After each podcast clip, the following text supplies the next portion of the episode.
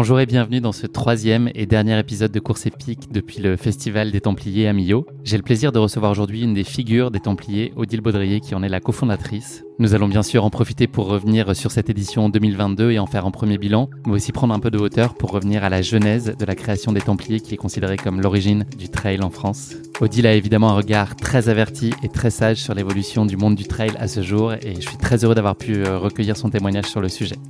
Merci encore à Odile pour nos échanges passionnants. J'espère que vous prendrez autant de plaisir que moi à l'écouter partager avec nous toute sa culture et son expérience dans le trail avec une passion plus vive que jamais. Mais je ne vous en dis pas plus. Odile va vous raconter tout ça bien mieux que moi. Bienvenue dans notre nouvel épisode de Course épique en direct depuis le Festival des Templiers à Millau. Vas-y Odile, je t'écoute.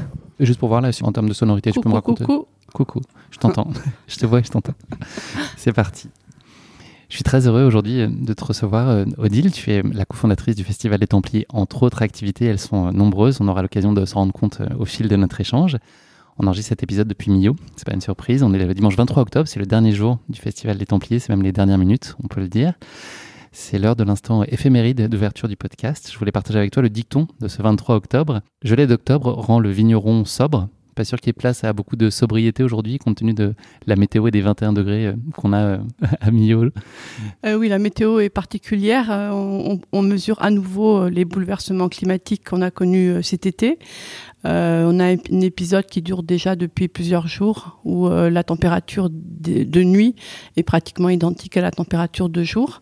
Et ensuite, concernant les épisodes de vent, ça, ce sont des épisodes qui sont assez courants sur les périodes de septembre-octobre, donc sur Millau et sachant que c'est une zone très vantée où on organise hein, et ce qui donne effectivement là sur cette édition 2022 euh, beaucoup de difficultés euh, techniques.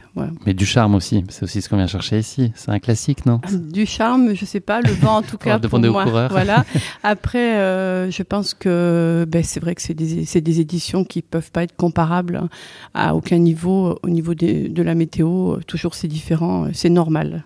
Tu arrives de la ligne d'arrivée du Grand Trail des Templiers qui vient de s'achever euh, il y a quelques minutes pour les premiers, qui va encore durer euh, une bonne partie de cette journée euh, du dimanche. Est-ce que tu t'en es mis plein les yeux? Est-ce que tu as vécu beaucoup d'émotions avec ah ces, arrivées? Plein les yeux, oui. Euh, d'abord, euh, grâce au suivi euh, live qui nous permet maintenant depuis deux ans de voir la tête de course évoluer. Et là, on a vu un Jim Wolfsley particulièrement aérien et étincelant. Donc c'est vrai que c'est un beau spectacle. Speller derrière également, les filles aussi. C'est vrai que le, le, fait de pouvoir vivre les parcours avec eux dans leur foulée, c'est quelque chose qui donne beaucoup d'émotions. Et puis après, les lignes d'arrivée ont été très très passionnante aujourd'hui entre les, trois premiers hommes, Jim Wamsley, Sébastien Speller et Mathieu Simon, où on a eu des arrivées euh, très contrastées. Et c'est vrai que c'est des beaux moments euh, qui concrétisent aussi euh, tout un travail de toute une équipe. Et après, maintenant, il va falloir attendre ben, les dernières heures, c'est-à-dire tardivement ce soir vers 22 heures, derniers arrivants, où là, on peut vraiment, on va dire, poser ses valises et savourer le moment et le travail effectué. Ils ont tous salué, moi j'ai été aussi sur la ligne d'arrivée, euh, l'âme de ce festival. C'est quelque chose qui te, qui te, touche particulièrement, j'imagine, que, oui, ce soit perçu à ce point-là par ces athlètes? Oui, ça nous touche beaucoup parce que c'est vrai que, en fait, c'est comme toute situation, quand on est dedans, on a du mal, bien sûr, à la mesurer. Mais c'est vrai qu'en entendant euh, ces propos qui se répètent, ben, on, on, se dit que oui, il y a une âme particulière puisqu'on nous, on nous le dit sans qu'on le sollicite. Et euh, oui, ça nous touche, hein, une motivation à, à agir, à poursuivre, à s'investir aussi. À garder la liberté et l'indépendance que vous revendiquez aussi Oui, c'est vrai qu'on a voulu, euh, particulièrement cette année, euh, distiller un petit peu ce, ce message, hein, parce que c'est vrai que nous, bah, dans notre vie professionnelle antérieure, puisqu'on était éditeur de presse et journaliste, hein, on a toujours été indépendant également. On a eu plusieurs titres. On a eu VO2, endurance, VO2 athlétisme et on a eu aussi une activité d'éditeur de livres. Et dans tous ces projets-là, en fait, on a toujours porté nous-mêmes nos projets sans investisseurs euh, financiers extérieurs. Et ça s'est poursuivi euh, donc avec euh, les Templiers, où c'est vrai que c'est une aventure de couple, une aventure familiale. Et après, c'est devenu une aventure pour beaucoup de gens, en fait. Et c'est vrai que pour nous, c'est important de, porter ce, ce message qu'on peut porter des gros projets en étant euh, libre de ses choix et en les portant avec évidemment les avantages et les inconvénients de cette indépendance. Comme dans toute situation, euh, rien ne peut être euh, que blanc ou que noir. La casquette, c'est un accessoire essentiel dans le trail. et toi, tu en comptes plusieurs. Tu viens de nous parler aussi là de ton rôle d'édition et de ton passé de, de journaliste. Est-ce que tu peux nous donner à entendre et à éclairer, en tout cas pour nos auditeurs les, différentes choses et les différents projets et événements aussi sur lesquels tu as amené à travailler au fil de l'année. Il y a des événements, mais tu écris aussi euh, par ailleurs sur d'autres euh, thématiques qui te sont chères. Alors c'est vrai qu'avec Gilles, en fait, on a eu un, parcours commun. Euh, d'abord, moi, j'ai eu un parcours un petit peu atypique parce que j'ai travaillé dix ans dans, dans, une banque, dans un poste de direction, et ensuite j'ai démissionné. J'ai démissionné de, de, ce poste pour travailler avec Gilles, donc sur une activité qui était au départ le carnet du bipède, puis VO2.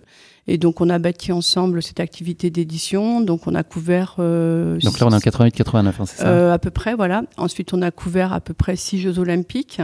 Et euh, on a également après créé le magazine Endurance, euh, ben, un petit peu dans la dynamique des Templiers.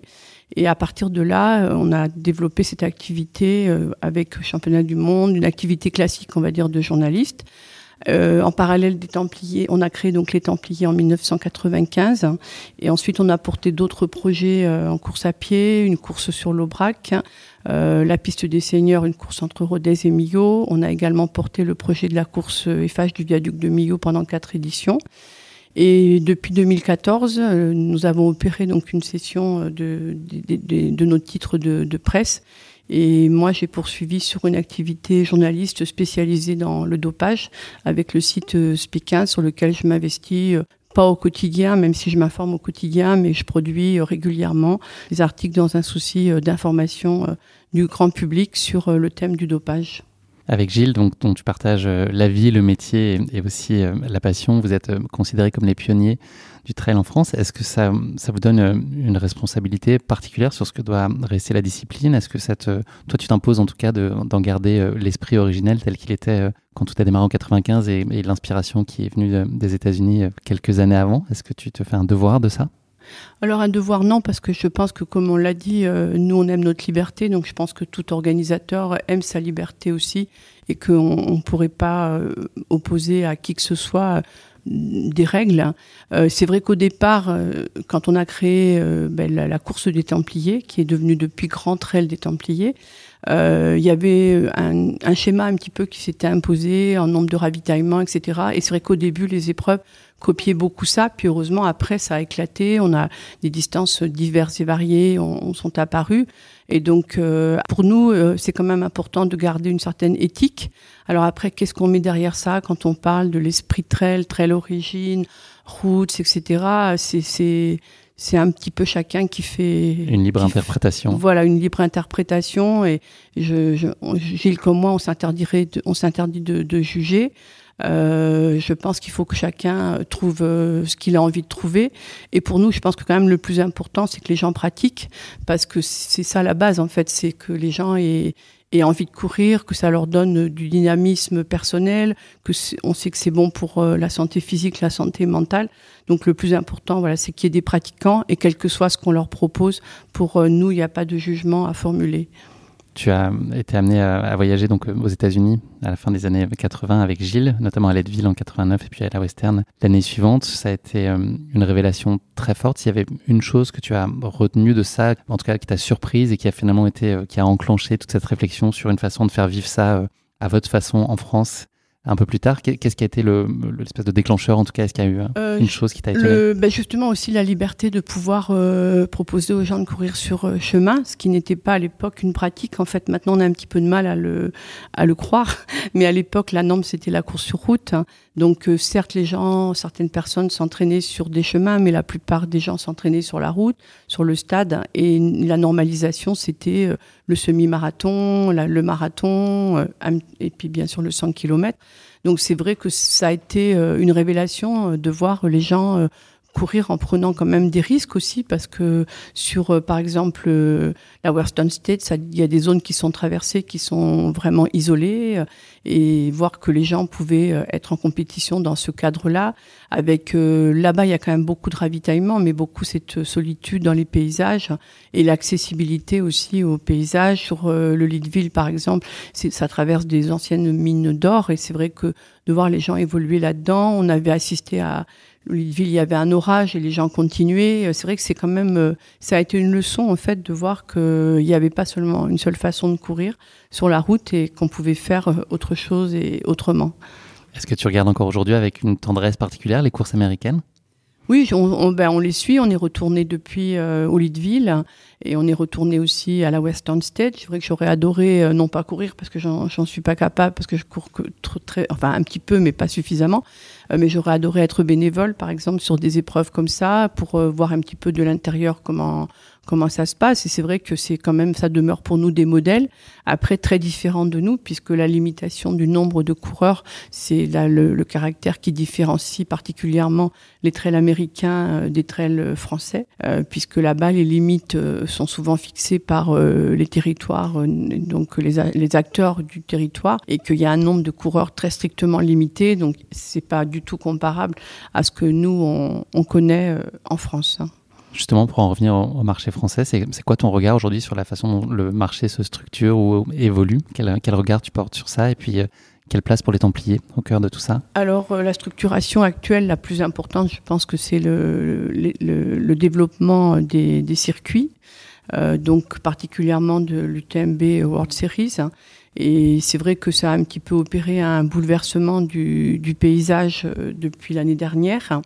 Donc là, on est sur une phase qui va être une phase de structuration, un petit peu comme le triathlon l'a connu avec l'arrivée d'un acteur comme Ironman, qui est d'ailleurs actif dans UTMB World Series. Donc je pense que dans deux trois ans, on pourra faire euh, le bilan de, de, cette évolution. Et nous, c'est vrai qu'on s'inscrit un petit peu en contrepoint, puisque de par la volonté d'indépendance et euh, aussi le fait qu'on est sur euh, un événement qui se déroule dans des zones qui ne sont pas des, zones d'ultramontagne. Euh, qui sont des zones quand même plus accessibles pour la majorité des coureurs, hein, sur des distances aussi qu'on limite volontairement. Euh, il n'y a pas plus de 106 km pour la distance la plus longue. Euh, donc c'est vrai que par rapport à ça, je pense qu'on s'inscrit un petit peu en contrepoint. Après, l'épreuve se porte très bien. On l'a vu cette année. on a inscrit 10 500 personnes. On a, eu en liste d'attente 2500 personnes, donc potentiellement un événement à 13 000, ce qu'on se refusera de toute façon, parce que pour des raisons, pour plein de raisons euh, euh, logistiques et surtout de parcours. Donc, euh, on verra dans les 2-3 ans comment, comment ça évolue. C'est quoi les piliers auxquels vous dérogerez jamais? Qu'est-ce qui fera l'essence des Templiers aujourd'hui, dans 10 ans, dans 30 ans? Alors pour nous, euh, pour Gilles et moi, ce qui est important, euh, c'est la limite de coureurs pour éviter euh, que les coureurs doivent évoluer sur des sentiers trop encombrés. c'est vrai que la technique des vagues qui, a été adoptée depuis l'année dernière permet un petit peu de, de pallier à ce problème, en partie. En partie. Euh, donc après l'autre pilier, je pense que c'est euh, euh, ben le l'engagement humanitaire, qui se situe à plein de niveaux. Donc le partage, le partage avec ben, des actions avec une coopérative de femmes en Inde, le fait aussi qu'on travaille avec beaucoup d'associations locales avec des financements. Donc voilà, pour nous c'est important euh, je sais pas, c'est une espèce d'amitié un petit peu générale qui se tisse, des liens qui se tissent pendant quelques jours et qui après euh, reviennent l'année suivante. Ce sera l'état d'esprit euh, qui restera le nôtre pour euh, le moment. Est-ce que tu pourrais illustrer ton, champ d'action au sein des Templiers C'est des rôles qui sont pas forcément, dont les contours sont pas forcément très clairs, ils prennent plein de formes très très différentes. Comment est-ce que toi, tes, tes champs d'action aujourd'hui, comment s'organise la répartition avec euh, Gilles et puis avec Kevin aussi, qui est un des maillons essentiels des, Templiers aujourd'hui. Comment est-ce que vous vous répartissez? En fait, euh, comme j'ai souvent eu coutume de dire, euh, moi je m'occupe du coca, voilà, dans l'organisation. ça fait toujours rire les gens. C'est un petit peu ça en fait. J'ai Gilles à la gestion déjà le, comment dire la responsabilité, on va dire, de l'innovation sur l'événement au niveau des parcours, hein. la responsabilité technique en fait de tout, de tous les parcours et de créer des parcours qui soient beaux. Ça, c'est son cheval de bataille depuis, depuis toujours. Il a aussi donc toute la responsabilité qui va dans la foulée, tout, le terrain, les ouvertures, les fermetures, la responsabilité de coordination avec les équipes euh, médicales. Et il gère également toute la communication sur les réseaux sociaux. C'est lui qui, les gère en, en totalité sur tous nos événements. Et après, donc moi, j'ai la coordination logistique, on va dire, c'est-à-dire un champ qui est quand même assez large. Et je travaille avec des personnes référentes qui, qui travaillent en collaboration avec moi, certaines depuis plusieurs années, sur le volet récompense, le, euh, ravitaillement, euh, hébergement, enfin tout ce, tout ce qu'il faut pour que la course tourne en fait. Donc ça, c'est quand même assez vaste parce que il faut beaucoup de choses en fait pour que ça tourne. J'avais lu que Gilles de lui-même disait que lui c'était plutôt l'idée et toi la rigueur, c'est ça un peu oui, si on, ça, si on grossissait le hein, trait un petit peu? C'est un petit peu ça, oui, parce que c'est vrai qu'au aussi euh, porter une course comme ça, c'est porter un budget et que le budget, bah, il faut amener les, recettes, mais il faut aussi bien verrouiller les dépenses pour qu'on soit pas excédentaire, parce qu'en fait, en, en, quatre jours, c'est un budget d'un million d'euros euh, qui, s'évapore. On va dire que ça rentre tout au long de l'année, mais ça s'évapore finalement en quatre jours. Donc c'est vrai qu'il faut faire attention à pas veiller à ce qu'il y ait trop d'écart. Et ensuite, pour ce qui concerne Kevin, donc euh, Kevin, lui, porte le projet euh, du salon du trail depuis pratiquement sa création. Il était, il était tout jeune quand il a commencé à le, à le porter. 25 à 30 000 visiteurs, hein, c'est ça? Voilà, c'est ça, oui, oui, ça. C'est vrai que ce chiffre-là, on peut considérer qu'il est vraiment exact vu la journée qu'on a connue euh, hier. Hein.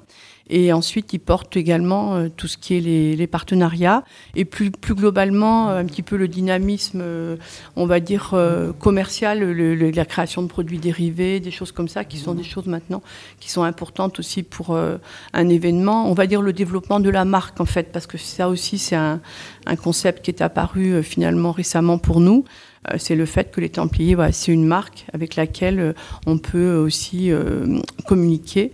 Donc voilà un petit peu la répartition de, de, de nos rôles.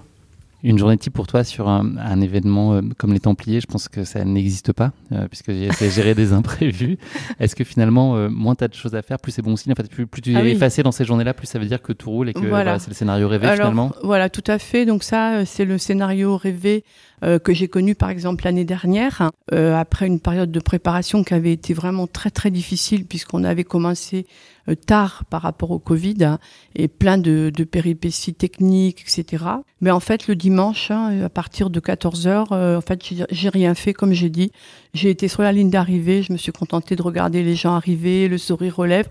Et ça, c'est magique en fait. Quand on, mon téléphone ne sonne pas, euh, que personne me dit ici il manque du fromage, ici il manque de l'eau, ou ici il manque un t-shirt, ou ici il y a, comme je viens de le voir là, un voisin récalcitrant.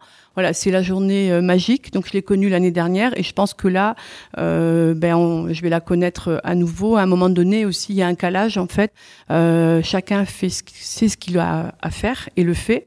Mais c'est vrai qu'il y a une période de calage qui est quand même compliquée euh, parfois et liée aussi aux imprévus comme la météo. Un événement comme celui-là sur une année, il y a quand même une saisonnalité et des périodes beaucoup plus intense Est-ce que vous êtes euh, déjà, euh, le, festival va se clore euh, dans quelques heures? Est-ce que dès lundi ou presque, on est sur l'édition suivante, sans parler des, autres courses, parce que vous avez aussi un panel de, courses qui s'est étoffé, notamment? Alors nous, tant que l'événement est pas passé, on évite de dire l'année prochaine je ferai, voilà. Mais dès lundi, ça va sortir. Déjà, j'ai des bénévoles qui m'ont dit voilà, j'ai noté, on fera le point. Voilà, les gens ont aussi beaucoup d'idées pendant l'événement, c'est normal. Donc euh, les, les, le calage, un petit peu, les orientations, ça vient assez vite en fait. C'est-à-dire se dire que ben il y a eu des choses qui ont pêché, les, les grandes lignes de ce qui a été positif et négatif sont faites assez rapidement. Les réunions par exemple, avec les chefs de poste sont faits dans le mois qui suit pour que ce soit encore frais dans les gens. C'est important d'avoir le retour de tout le monde. On utilisera cette année pour la première fois le retour d'expérience de la plateforme Vorg qui permet à tous les bénévoles de laisser leurs commentaires, euh, donc qui nous permet après de donner des orientations de travail. Et après, ben, c'est vrai que ça revient assez rapidement. Déjà, la communication, ça ne s'arrête jamais, en fait. Et après, ben, on va relancer les ouvertures d'inscription. Et rien que ça, ça impose des choix stratégiques. Par exemple, quelle taxe d'inscription on met euh, par rapport à l'ouverture des inscriptions, euh, comment, euh, qu'est-ce qu'on propose comme service annexe, etc. Donc ça, ça va, ça vient vite. Et après, il y a toute une phase qui est une phase un petit peu de montage technique qui va se produire surtout au plus au printemps. Le choix des récompenses, par exemple, il faut commencer dès le mois de janvier à, à y réfléchir. Et puis la phase la plus intense, après, c'est les deux derniers mois, euh, septembre-octobre. Si tu devais donner euh, trois chiffres sur les Templiers pour en donner euh, la mesure, trois Alors, chiffres un peu clés, emblématiques. ben déjà le nombre d'éditions, parce que je pense que c'est vrai que ben, tenir un cap à ce niveau-là pendant 27 éditions, c'est c'est quand même costaud, parce que on a beau dire on sait le faire, on sait le faire, malgré tout il faut le refaire. Et c'est vrai que reproduire un événement euh, de très haut niveau euh, tous les ans, euh, c'est quand même complexe. Il faut hausser le niveau dans tous les domaines et ne, ne rien lâcher. Ensuite, euh, le nombre de bénévoles, 1000, 1100 pour cette année. Donc, c'est pour nous, c'est un chiffre qui est très intéressant parce que il montre l'engagement euh, des, personnes pour euh, venir sur l'événement qui les passionne, qui les intéresse. Et on, passionne de plus en plus de gens différents et beaucoup de jeunes maintenant.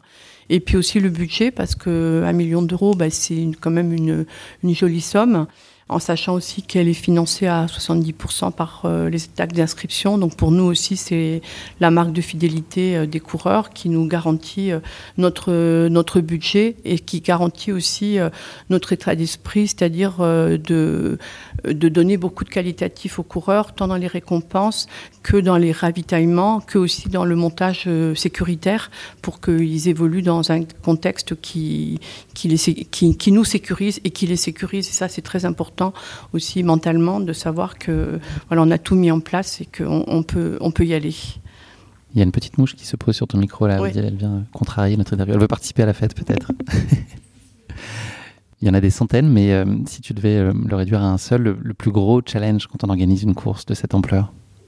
Ben, En fait, c'est mettre en place cette alchimie. Et comme je le dis, en fait, à un moment, euh, euh, il faut faire comprendre à tout le monde qu'il faut qu'on rame tous dans le même sens. Parce qu'il y a un moment, en fait, où euh, les orientations de chacun sont un petit peu différentes. Il faut ben, manager des partenaires privés, des partenaires publics, des bénévoles, des coureurs. Et, des prestataires aussi, et chacun un petit peu dans sa bulle en fait. Mais à un moment donné, il faut qu'on se mette tous dans la même bulle et qu'on soit tous unis pour la réalisation et la réussite de, de l'événement. Et ça, c'est quand même un challenge chaque année parce qu'il faut euh, rebâtir, euh, rebâtir ce cap.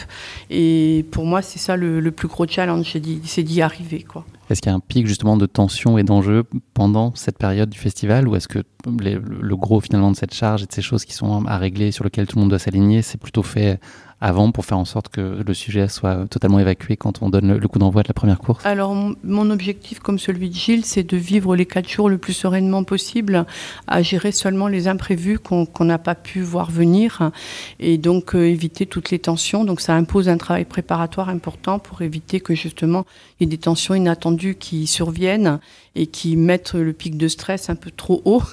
donc euh, c'est vrai que c'est gérer une organisation comme ça, il faut pas le cacher, ça comporte beaucoup de stress, beaucoup de nuits d'insomnie. Et donc du coup euh, on essaye de gérer ces problèmes en amont. Et c'est pas toujours possible, mais bon voilà c'est le, pic fixé. Et aussi d'exploiter euh, le maximum des idées qu'on a, c'est-à-dire euh, si par exemple on se dit euh, à tel endroit il faudrait telle chose, il faut pas se dire euh, bah non, on le fera l'année prochaine. Non, il faut y aller parce qu'on sait que ça nous sécurisera euh, mentalement aussi. C'est un peu euh, comme pour un coureur, finalement, euh, entraînement difficile, course facile, c'est la même logique qui s'applique à vous euh, en termes d'organisation C'est pareil, bon, j'ai couru un petit peu, mais euh, la seule chose que je dirais, c'est que quand on s'entraîne, en fait, euh, on se fait plaisir à soi tout seul, en fait. On n'a pas besoin des autres pour euh, courir, c'est ça la différence. Alors que nous, dans le montage du projet, il faut déjà qu'on coordonne beaucoup de monde et que tout le monde comprenne. mais c'est vrai que c'est la même chose, en fait. Et c'est vrai qu'on profite mieux de l'événement quand la phase préparatoire a été euh, bien menée, donc c'est ce qu'on essaye de faire euh, au maximum. C'est quoi la chose qui t'empêche de dormir un peu plus que les autres euh, à la veille de, du départ? C'est des questions de sécurité, c'est ça qui est en, en, haut de la liste, c'est la sécurité des coureurs, c'est ça qui prime bah, la météo, et, des, et, des, équipes? La météo, bien sûr, parce que ça impacte sur la sécurité. Euh, et puis après, c'est un tas de petits détails techniques qui, ont, qui paraissent sans importance, mais euh, qui peuvent en prendre. Et c'est vrai que sur euh, une période de temps aussi courte, on ne peut pas toujours euh, réagir comme il le faut, donc il faut essayer d'anticiper et de se dire qu'on n'a pas loupé quelque chose, un petit loupé peut prendre de grandes proportions. Et j'ai eu des événements dans le passé euh, gâchés par euh, un manque, par exemple, de saucisson. C'est idiot, mais c'était des on choses. On rigole pas avec le saucisson, voilà, Franchement, il y a des priorités. on rigole pas. Et c'est vrai que c'est des détails parfois qui ont pris euh, trop d'importance. Donc j'ai appris aussi à prendre plus de distance par rapport à ces choses-là, en se disant qu'on essaye de mettre en place le maximum de, de moyens pour atteindre 100% de réussite, mais qu'il y a un petit delta dans la mesure où on, on, on est obligé aussi de coordonner beaucoup d'humains et que donc il y a une part qui est un petit peu plus aléatoire et imprévisible. Quel regard tu portes sur les Templiers 27 ans plus tard? Est-ce que tu as un regard euh, attendri? Est-ce que c'est de la fierté? Est-ce que tu as un œil euh, toujours critique et exigeant sur ce, qui, ce que vous produisez? Euh, Oui, de la tendresse aussi, parce que c'est vrai quand j'entends les coureurs, par exemple, comme j'entends euh, euh, des coureurs qui disent euh, ben, je, je, voulais découvrir ou j'ai repris l'entraînement pour les Templiers. Euh, par exemple, hier, la femme de Thomas Laure Blanchet qui me dit j'étais pas venue depuis cinq ans et c'est magnifique ce que j'ai vu. C'est oui de la fierté aussi. Euh, il y a un petit peu des sentiments euh, mélangés d'avoir réussi à maintenir ce cap avec plus ou moins de difficultés. Tout n'a pas toujours été facile, mais rien n'est facile dans la vie, dans la vraie vie non plus. Donc ça fait partie de la vraie vie. Il y a des tonnes de souvenirs euh, par la force des choses. Est-ce que hum, là, il y en a un qui te viendrait à l'esprit, qui illustrerait pour toi ce qui est euh, l'esprit des Templiers? Moi, je pense que c'est les scènes d'arrivée euh, quand les, gens euh, arrivent ensemble, euh, crient, se tapent dans les mains, sont, tombent dans les bras des uns des autres, sans parfois s'être connus avant de disputer cette course. Ils ont parfois fait des kilomètres ensemble. À la fin, il y a une espèce d'amitié qui se crée. Je pense que ça, c'est quand même quelque chose qui est, qui est intense pour moi de voir cette émotion. Hein. C'est vrai qu'on en est parfois submergé et surpris, mais par exemple, euh, vendredi matin, lors du marathon du Larzac, il y a quatre personnes euh, qui avaient, qui ont fait une erreur de navigation routière, on va dire, donc elles se sont trompées de village pour prendre le départ. Et quand elles ont réalisé que ben, la course était partie, qu'elles pouvaient plus partir, il y en a une qui a éclaté dans des sanglots énormes. Et on, voilà, j'ai fait 5h30 de route, ça fait trois mois que je me prépare. Et là, j'ai mesuré euh, l'intensité de ce que ça représente dans la vie de quelqu'un. Et c'est vrai que ça m'a beaucoup touché euh, de, voir à quel point euh, les Templiers sont au cœur de la vie de beaucoup de monde. En fait, ça c'est quand même, euh, ça m'interpelle beaucoup, quoi. l'as dit, vous êtes dans le questionnement et dans l'auto-challenge constant. Il y a des envies, forcément, des questions de croissance qui se posent. Vous, on l'a compris, vous l'idée, c'est pas de, de, pousser les murs des Templiers, c'est aussi d'aller faire naître des petits cousins, d'aller agrandir la famille. Il y a une course qui est notamment née cette année, le Tarn Valley Trail. C'est quoi la raison d'être de, derrière ces, ces courses-là? Il y a l'Hivernal des Templiers qui est, qui est, pas si vieille que ça, qui a 5 ans, je crois, oui. cette année. C'est des projets parallèles pour aussi, toi, garder de la fraîcheur C'est euh, oui. aller, aller combler d'autres besoins, répondre à, à d'autres envies des, des coureurs oui, c'est aussi, euh, je, je, pense que pour Gilles, qui a vraiment voulu la création de Tarn Valley Trail, euh, c'était aussi la volonté euh, de se montrer euh, d'abord avant tout à lui-même euh, qu'il était aussi capable de lancer un projet intimiste hein, et de sortir un petit peu de cette grosse machine qui, est, qui que sont les Templiers. Euh, avec bah, évidemment quelques critiques aussi sur la taille de l'événement, c'est légitime aussi. Donc c'était la volonté de montrer qu'on peut aussi évoluer dans un cadre plus intimiste sur quelque chose de difficile, long, revenir aussi à l'idée première des Templiers qui avait été de créer un 100 miles, ce qui n'a pas pu être fait pour, pour plein de raisons. Et donc, c'était renouer un petit peu à, et retrouver effectivement un petit peu de, de fraîcheur d'esprit et euh, des idées aussi qu'on peut mettre en place plus facilement sur une épreuve de petite taille et qu'après on peut dupliquer sur euh, une épreuve de plus grande taille. Donc, par exemple, c'est tout ce qui a été lié euh, au, ben, au ravitaillement bio, au ravitaillement locaux. Donc, ça nous a donné des pistes de travail qu'on a pu déployer aussi euh, pour euh, les Templiers. Mention spéciale pour le collet des Templiers. Moi, j'ai bu ça sur le marathon de Ouais. Larzac. J'ai passé un bon moment. Oui, il est très très est bon, c'est bon. vrai, très très bon, très doux, euh, très parfumé. euh, Il Naturel. est vraiment, voilà, il est naturel, il est vraiment vraiment agréable. C'est aussi renouer avec d'autres paysages pour euh, parce que c'est vrai que le parcours des Templiers, enfin les parcours globalement sont verrouillés quoi. Il n'y a pas beaucoup d'innovation par la nature même du terrain et des contraintes qu'on rencontre. Donc c'était l'objectif de partir à la découverte de, nouveaux de nouveaux espaces et de nouvelles personnes parce qu'en fait quand on comme lui le fait quand il parcourt beaucoup de, de chemins pour découvrir de nouveaux lieux. C'est aussi l'occasion de rencontrer de nouveaux agriculteurs, de, nouvelles, de nouveaux néo-ruraux, et c'est toujours euh, passionnant. Si on revient plus particulièrement sur, sur l'édition de cette année, la situation est assez complexe parce qu'en même temps, il y a la Diagonale des Fous, il y a les championnats du monde de trail qui arrivent.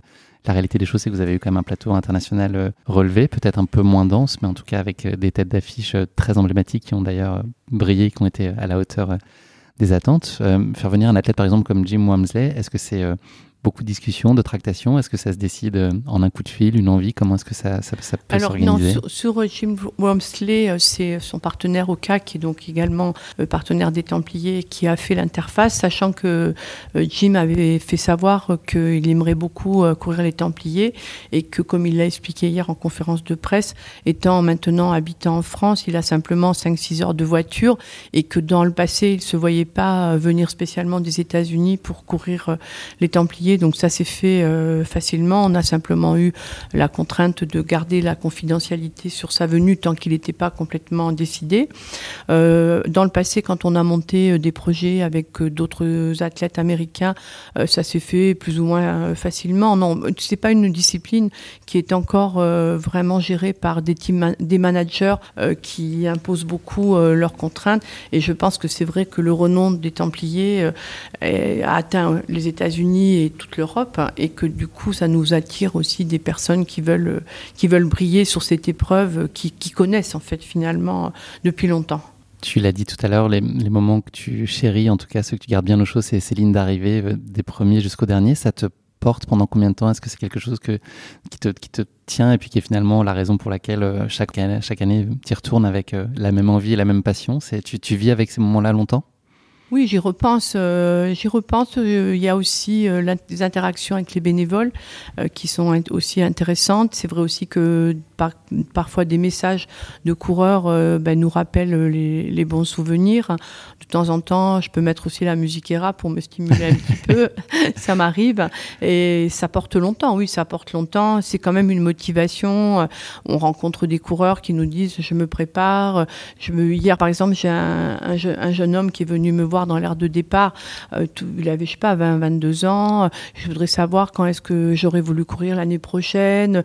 Euh, il a jamais fait de trail, il a vu l'ambiance. Ça, c'est des choses qui me touchent énormément, en fait, de sentir que les gens, on les, comment dire, on les mobilise à nos côtés en courant ou en bénévole, pour moi, c'est quand même euh, des moments particulièrement passionnants. Est-ce qu'il peut y avoir un petit Templier Blues? Ça existe? Les gens qui suivent euh, La fatigue, hein, la, fatigue oui, la fatigue. Euh, là, elle est réelle parce que ben on dort peu. Euh, le stress pose aussi pas mal de, de tensions. Donc oui, il y a quand même un petit temblier blues. Puis c'est un petit peu comme les coureurs, je pense. C'est-à-dire pendant des mois, on a pensé qu'à ça. Bon, moi, je, je suis spécialiste des plannings puisqu'il faut planifier tout ça. Donc c'est vrai que voilà, mon décompte il commence le 3 octobre et puis le 5 et puis voilà, je sais que tel jour, tel jour j'ai ça et puis ça s'arrête le 23. Bon, après j'ai encore un planning qui suit les jours qui suivent mais voilà, le 23, ben, on sait qu'aujourd'hui, euh, c'est le dernier jour, c'est fini euh, pour euh, cette édition et que tout ce qu'on a réussi, ben, voilà, on va l'avoir. Tout ce qu'on a un petit peu raté, ben, qui n'a peut-être pas été vu, mais qu'au fond de nous, on, est déçu que ça n'ait pas été tout à fait parfait. ça provoque, oui, un petit peu de, de, déception de voir que ça s'est arrêté, puis aussi un soulagement, c'est parce que ben voilà, on sait que on va pouvoir souffler un petit peu avant de se remettre au carton. Voilà, exactement, oui. Il y a une rubrique euh, classique dans le podcast qui est en, en, réalité un questionnaire de Proust. Donc j'ai quelques questions pour toi. Donc on peut sortir du cadre euh, purement euh, de, la course à pied. Une journée parfaite pour toi, c'est quoi? Ah, c'est une journée où j'ai le temps de, de courir, où j'ai le temps de voilà prendre mon café tranquille, euh, un petit verre de vin le soir et puis entre-temps travailler. Euh, j'aime beaucoup travailler, donc euh, voir mes enfants aussi. c'est un, ensemble en fait. Et comme je travaille avec mes enfants, c'est assez facile. Scénario idéal. Est-ce qu'il y a un imprévu de la vie ou une erreur que tu as faite qui t'a particulièrement appris? Un imprévu de la vie, je sais pas.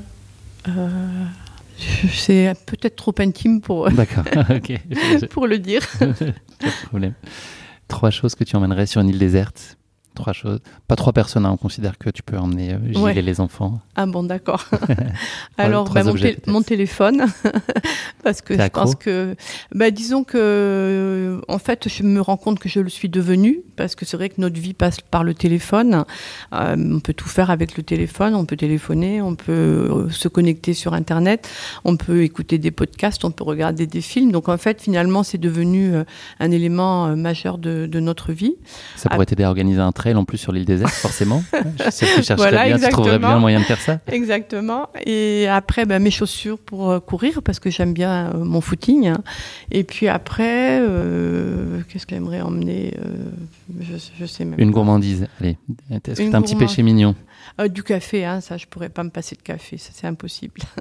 Dernière question de cette questionnaire de Proust. Un talent que tu aurais aimé avoir? Euh, J'aurais aimé être quelqu'un de plus créatif en fait que, que, ce que je suis, plus imaginatif, parce que je suis assez pragmatique. Alors ça a ses avantages et ses inconvénients, mais je pense qu'un petit peu d'esprit imaginaire de plus n'aurait pas été euh, de trop. Merci beaucoup Odile, on va conclure cet épisode en parler un tout petit peu euh, d'avenir. Donc tu as prévu de dormir combien de jours consécutivement à partir de demain? Tu te réveilles jeudi? Non, alors demain matin, on commence les rangements et puis les rangements, ils vont durer pendant 3 à 4 jours en fait. C'est quand même une phase assez longue et après, voilà, c'est moins de stress parce qu'on n'est pas pressé, on n'a pas un planning précis. Enfin, on a un planning, mais bon, je veux dire, on, quand on prépare les Templiers, le planning est millimétré sur les semaines de course, tel jour, telle livraison, tel jour, etc., pour que tout soit en place au bon moment, sans charger trop les équipes aussi pour qu'elles soient pas trop fatiguées.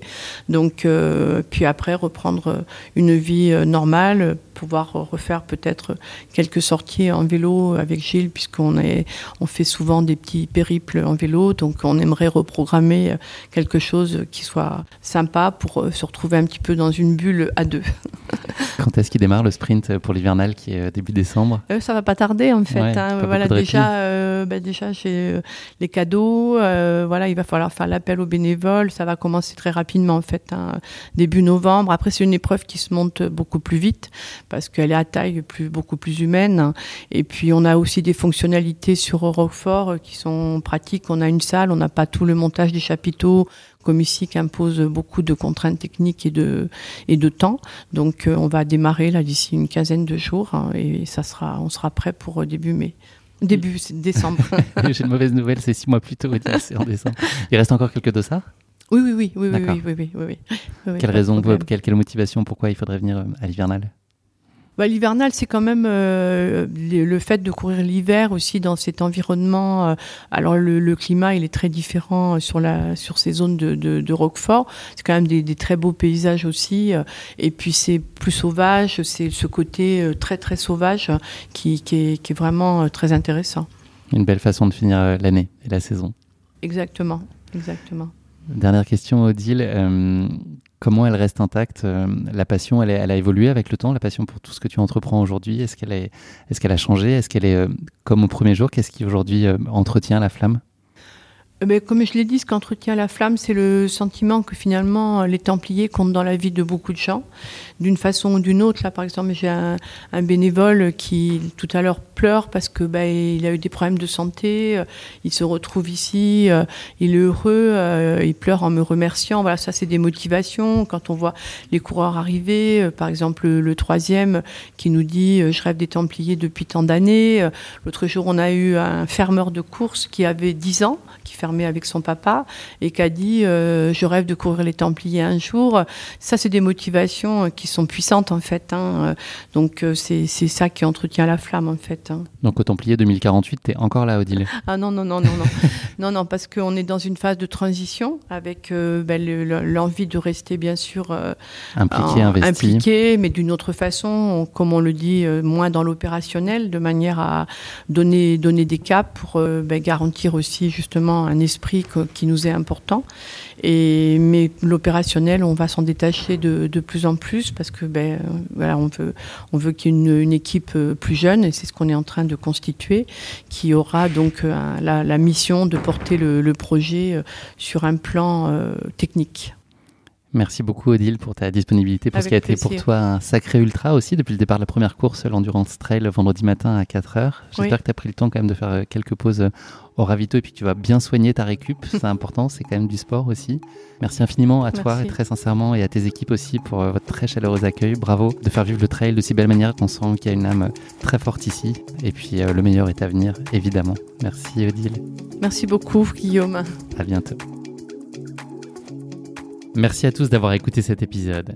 Si vous l'avez écouté jusqu'ici, c'est qu'il vous a probablement plu, alors n'hésitez pas à le partager autour de vous et également à vous abonner, à noter et à rédiger un avis sur votre plateforme d'écoute favorite.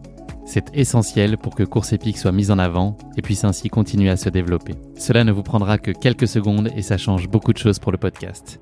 Merci encore infiniment pour votre soutien et pour votre fidélité et je vous dis à très bientôt pour une nouvelle course épique. Évidemment.